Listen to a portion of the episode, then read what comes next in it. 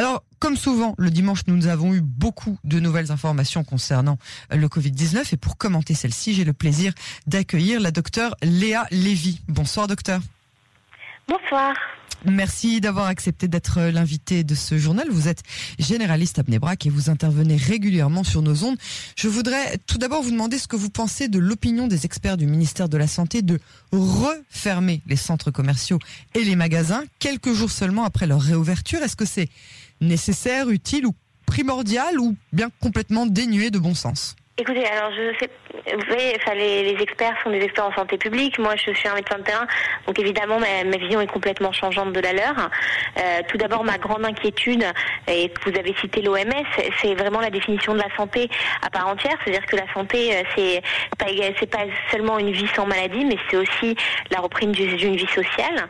Euh, moi, je suis pas économiste, je peux pas vous dire quelles sont les conséquences pour les commerces, mais la conséquence pour les gens, si vous voulez certes, éviter les grands rassemblements, etc., c'est impératif, mais reprendre une certaine vie sociale un petit peu organisée avec euh, peut-être des horaires, des limitations, etc., mais pouvoir reprendre un petit peu la vie me semble essentiel. Euh, on peut pas, on peut pas complètement euh, tout fermer pendant des mois. je pense que c'est délétère pour les gens et que ça aura des conséquences euh, bien plus graves que la maladie en elle-même, sachant que finalement on revient beaucoup sur ce qu'on appelle la morbidité euh, du corona et la mortalité, puisque on se rend compte finalement qu'il y a euh, beaucoup moins de décès depuis qu'on on sait bien la prendre en charge d'un point de vue médical, bien que effectivement il y a des fois où les situations sont incontrôlables. Alors aujourd'hui, les élèves de la cinquième à la seconde sont retournés sur les bancs de l'école. Ils sont considérés par le Covid comme des adultes à part entière. Ils sont donc beaucoup plus euh, dangereux dans la contamination que ne le sont les petits enfants, c'est-à-dire ceux de 0 à 11 ans. Que pensez-vous de cette mesure en termes sanitaires? Alors en termes sanitaires, on va rediviser les choses. Tout d'abord, euh, ils sont beaucoup plus dangereux en termes de portage, c'est-à-dire qu'ils se contaminent. Maintenant, par contre, ce n'est pas une population à risque, c'est-à-dire que ce n'est pas du tout une population qui a des cas graves. Moi, je vous donne l'exemple que moi, je travaille dans une patrouille qui s'appelle Amour Redette, où on a une population qui est plutôt jeune, et euh, finalement, on se rend compte que bah, chez les jeunes, on a eu euh, quasiment pas d'hospitalisation. C'est vraiment, vraiment anecdotique. Et donc, en fait, c'est vraiment rarissime qu'il y ait des cas graves chez les jeunes. Le problème, c'est que ces jeunes-là vont pouvoir porter le Covid. Et donc, c'est vrai que s'ils vont visiter leurs grands-parents, euh, leurs proches qui sont malades sans mesure barrière, ça peut créer des conséquences dramatiques. Maintenant, on, se rend très bien compte que les mesures barrières, quand elles sont bien respectées, sont assez efficaces. On a très peu de cas, par exemple, de gens qui sont contaminés euh, dans les hôpitaux, euh, en attendant dans une salle d'attente pour aller voir leur spécialiste du cœur, etc.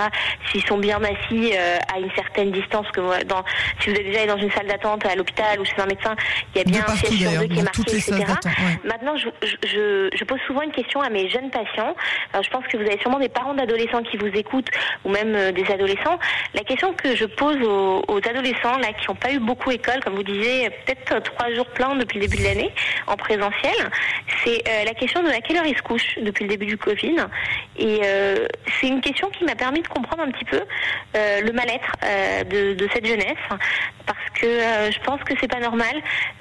c'est pas tant l'heure à laquelle ils se couchent, mais aussi l'heure à laquelle ils se lèvent, que des jeunes de cet âge-là, même s'il y a le Zoom qui sont censés l'ouvrir, etc., se lèvent si tard le matin, soient complètement déréglés dans le cycle veille-sommeil. Et, et, effectivement, c'est quelque chose qui me fait très peur. Au-delà de tout ça, je pense que l'exemple de la France, qui a finalement très peu fermé, enfin qui a fermé que les grandes classes, mais qui a laissé les classes ouvertes et qui a essayé de privilégier le maintien d'une scolarité comme le veulent les recommandations de l'OMS, euh, c'est euh, très important. Et c'est vrai que c'est vraiment un peu parfois triste de dire que la première soupape qui saute, euh, c'est l'éducation. Et, et, voilà, je, je, suis un petit peu embêtée. Alors, vous pensez, vous pensez qu'il va y avoir des conséquences pour les adolescents au niveau de... je, je, suis très inquiète de ça. j'espère que j'espère que d'un point de vue santé publique, il va y avoir des choses qui vont être faites en ce sens. moi, en, en termes de médecins, dans le cadre de ma de ma caisse de santé, euh, j'en discutais avec mes supérieurs de savoir qu'est-ce qu'on peut faire euh, comme programme pour s'occuper euh, des jeunes qui ont été déscolarisés et en mode Zoom pendant des mois, parce que je pense que ça ça leur a pas pas fait que du bien. Ah bah oui, ça. Alors il y a eu des pressions d'examen, ce qui fait que ça leur a permis de travailler, de rester dans le rythme. Mais d'un point de vue de la sociabilisation, du rythme jour-nuit, je pense que par exemple, je n'avais jamais vu des problèmes d'insomnie chez des jeunes de 13, 14, 15 ans. Enfin, rarissime, sauf des enfants qui avaient des, des, problèmes psychiatriques. Et là, j'en vois de plus en plus. Donc ça, je parle de ça, les maux de tête avec les écrans. On voit quand même pas mal de choses qui se développent. Il faut quand même être assez vigilant là-dessus. Je dis pas, je, banalise pas du tout le Covid. Et très loin de moi cette idée. Et si la première chose que je peux dire aux gens, c'est surtout de pas lâcher la garde par rapport au masque, par rapport aux gestes barrières, par rapport à toujours avoir du gel hydroalcoolique, par rapport au fait, bah, si on voit qu'il y a trop de monde pour aller dans un magasin, que le magasin est plein, bah, peut-être de revenir deux heures plus tard. Ça, c'est essentiel. Et mais, on peut pas, on peut pas malheureusement mettre la vie des gens entre parenthèses un an, c'est juste pas possible. Enfin, c'est mon avis sur la question. Alors le vaccin arrive donc et je vous préviens, c'est une question piège que j'ai déjà posée au professeur Sorkin jeudi euh, soir. Quel est votre sentiment lorsque vous pensez que vous allez être vous-même vacciné très prochainement Avant nous? Écoutez, euh, la reine d'Angleterre se fait vacciner. Alors qui sommes-nous, n'est-ce pas J'étais pour ma part, euh, c'est une très bonne question parce que j'étais pour ma part, je, suis tombée sur euh, la déclaration de Julie Edelstein qui disait oh ça me gêne un petit peu euh, de laisser passer. Moi je pense qu'au contraire en, me faisant vacciner moi-même en tant que médecin et, et, je pense qu'au début pour la grippe les gens ne comprenaient pas maintenant avec le Covid. Ah les gens comprennent, mais en, tant que médecin, moi j'avais tout de suite compris qu'il était important pour moi non pas pour pas que j'attrape la grippe mais pour pas la transmettre que je sois très vite vaccinée. Et je pense que pour le Covid, euh, si on rentre dans les euh, dans les indications, il faut absolument se faire vacciner. Effectivement, on a peur qu'il n'y ait pas de vaccin pour tout le monde, mais chaque, chacun de ceux qui se feront vacciner euh, protégera également la population. Alors, euh, ils, disent qu'au début, il n'y aura pas assez de vaccins pour tout le monde parce qu'ils vont vacciner tout d'abord les équipes euh, médicales, ce qui est tout à fait normal. Mais après, il y aura des vaccins pour tout le monde. Le gouvernement s'est arrangé pour qu'il y ait quelque chose, à mon sens, quelque chose comme 8 millions de vaccins qui arrivent dans le courant des 8 semaines à venir. Donc, à mon avis, on est bon pour au moins 60-70% de, de, de masse. Écoutez, j'espère. En tous les cas, j'espère que. Moi, je suis toujours assez euh, angoissée par rapport aux anti-vaccins. Euh, j'ai vu une tonne de petites vidéos euh, très sympathiques euh, qui nous expliquent que les vaccins tuent et nous, qui nous expliquent ça de manière assez bien construite et assez ah, manipulatrice. Et je voudrais dire que voilà, c'est quand même des laboratoires qui sont des laboratoires sérieux.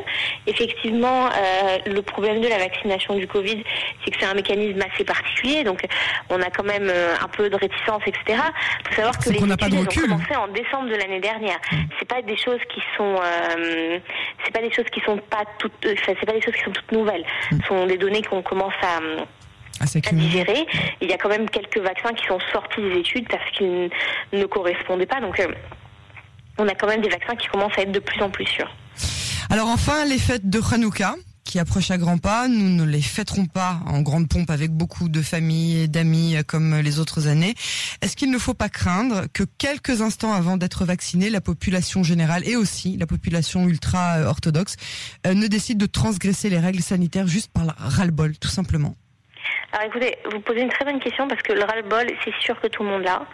Euh, maintenant, moi, je vais vous dire quelque chose. Euh, dans le Covid, il y a des choses qu'on ne comprend pas. Et euh, notamment, euh, je vais vous donner un exemple très simple. C'est qu'à la fin des fêtes de Sukkot, au moment des célébrations de Simchat Torah, euh, bon, il y a eu un peu de relâchement parce que les gens, même s'ils priaient dehors, ils se sont un petit peu regroupés, ils se sont un peu rapprochés, ils ont posé un petit peu des tables, ils ont bu des petits verres pendant qu'ils priaient, etc. J'ai eu un petit peu peur, je vous avoue la vérité, et je me suis rendu compte qu'il n'y a pas eu de grande propagation. Et parfois, c'est pas au moment où on s'attend le plus. On a été confiné pendant pendant quatre semaines et demie hein, avant, avant d'arriver à Simchat Torah. Il y a eu quand même beaucoup d'écarts à Soukot. Je ne parle pas que du monde orthodoxe, je parle même du monde politique, euh, de toute la population. On sait très bien que pendant Soukot, les gens voulaient fêter sous la souka des uns et des autres, et qu'il y a eu le plus. Enfin, je pense que pour moi, Soukot, puisque c'est un rassemblement dans une souka, c'est le moment où il y a eu le plus de, euh, de petits écarts quand même. On, a entendu parler de ministres, on a entendu parler de, de chefs du Mossad, on a entendu parler plein de gens qui ont un petit peu écarté, euh, les, se sont un peu écartés des lois.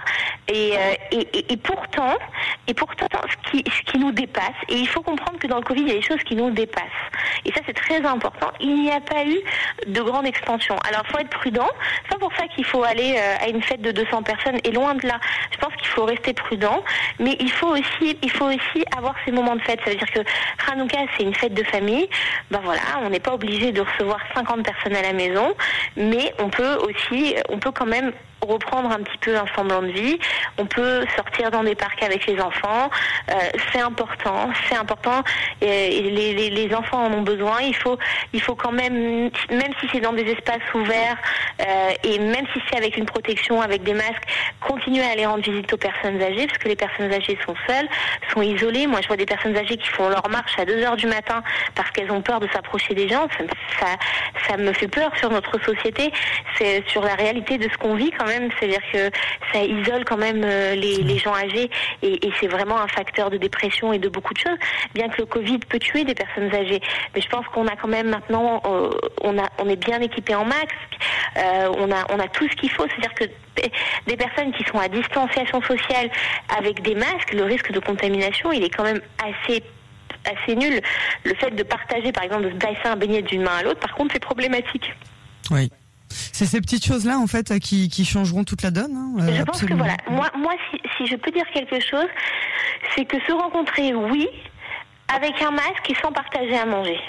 Je veux dire, le problème, c'est de se passer tous des choses des mains à la bouche.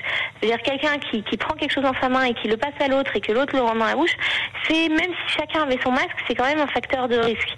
Il faut faire attention aussi quand on se fait dans les boulangeries des, des, beignets de bien prendre des gants. De toute façon, c'est une mesure d'hygiène qui est toujours Ça, c'est toute l'année. Ouais, voilà, exactement. Ça, c'est avec ou sans Covid. Euh. Quand il n'y a pas le petit sachet. Mais, mais voilà, il faut être très, très raisonnable là-dessus. Euh, d'ailleurs, grâce à cette raison que tous les gens ont pris, on a beaucoup moins de petites maladies infectieuses. Euh, vous voyez, on a beaucoup moins de gastro, on a beaucoup moins d'angines, on a beaucoup moins, euh, on a beaucoup moins de petits virus, parce que vraiment. Vous avez vous aussi constaté qu'il y a moins de grippe euh, à cette même époque que l'année ah, dernière La grippe saisonnière n'est pas arrivée, ce qu'on appelle la grippe, mais qu'il y a beaucoup moins de gens malades. Moi, je le constate, mais alors ceux qui le constatent encore plus sont les pédiatres. les pédiatres, enfin, si vous parlez à des, moi, je, je, sais que je sais que je, je discutais avec des voisines, elles me disaient mais à cette période-là de l'année, chacun des enfants a vu quatre fois le pédiatre euh, dans le mois. Et là, cette, cette fois-ci, bah, on a complètement. Alors justement, oublié, demain, on aura un rendez-vous avec une, une deux, deux, personnes qui sont dans la recherche de la pédiatrie infectieuse. Mais je voudrais revenir sur ce que vous venez de me dire. La grippe saisonnière n'est pas encore arrivée? Écoutez, euh, moi, j'ai pas encore eu de cas. Mais c'est-à-dire euh, que, parce que beaucoup de gens se sont fait vacciner. Il y, a des cas, il y a des cas sentinelles. Euh, moi, j'ai pas entendu que qu'il y a eu, euh, il y a eu des cas sentinelles qui n'étaient pas importés, qui sont qui sont encore bien arrivés en Israël. Euh, j'ai peut-être pas lu la presse ces derniers jours, mais je crois qu'on est encore dans une période de pré-vaccination, mais qu'il n'y a pas encore une des contaminations intra-Israël de la grippe saisonnière, si je ne me trompe pas. Espérons que, tout comme dans l'hémisphère sud, elle sera euh, largement euh, moins importante euh, cette année que les années précédentes, justement grâce à la distanciation sociale et aux gestes barrières, notamment au port du masque et de l'hygiène tout court. docteur Léa Lévy, je vous remercie infiniment pour votre participation ce soir et à très bientôt. Merci à et vous. Hanouka Samer. Hanouka Samer.